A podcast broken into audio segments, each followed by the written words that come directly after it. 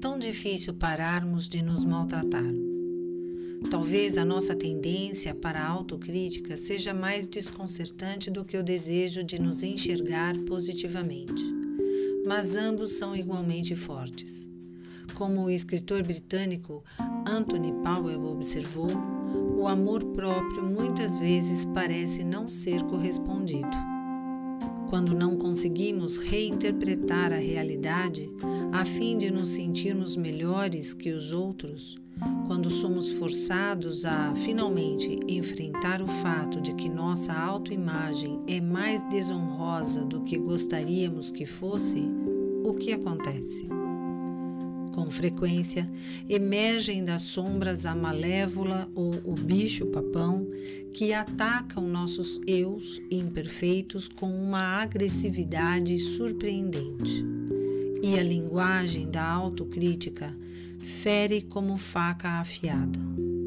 A maioria dos nossos pensamentos autocríticos assume a forma de um diálogo interno, comentários constantes avaliando o que estamos experimentando. Por não haver censura social quando o nosso diálogo interno é áspero ou insensível, muitas vezes falamos a nós mesmos de uma forma especialmente brutal você é tão gordo e nojento. Foi muito estúpido o que você disse. É um perdedor mesmo. Não admira que ninguém o queira. Esse autoabuso é muito comum. Floxinaucinihilipilification palavra que significa considerar algo trivial é uma das palavras mais longas no idioma inglês. O motivo pelo qual usamos o autoabuso é tão misterioso e perturbador quanto a pronúncia dessa palavra.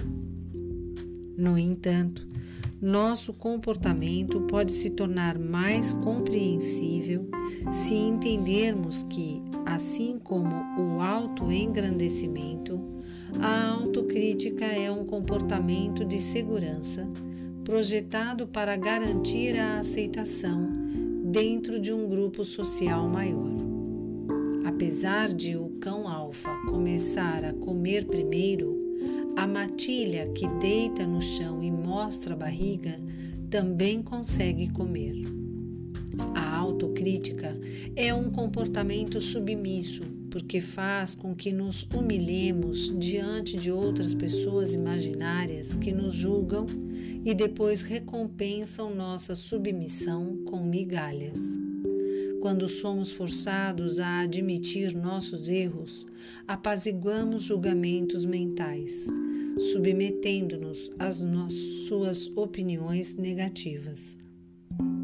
Considere, por exemplo, como as pessoas muitas vezes se criticam na frente dos outros. Eu pareço uma vaca nesse vestido. Sou analfabeto com computadores. Eu tenho o pior sentido de direção de todas as pessoas que conheço. Estou sempre falando essa última frase, especialmente quando estou levando meus amigos a algum lugar e me perco pela enésima vez. É como se estivéssemos dizendo: Vou me criticar antes que você o faça.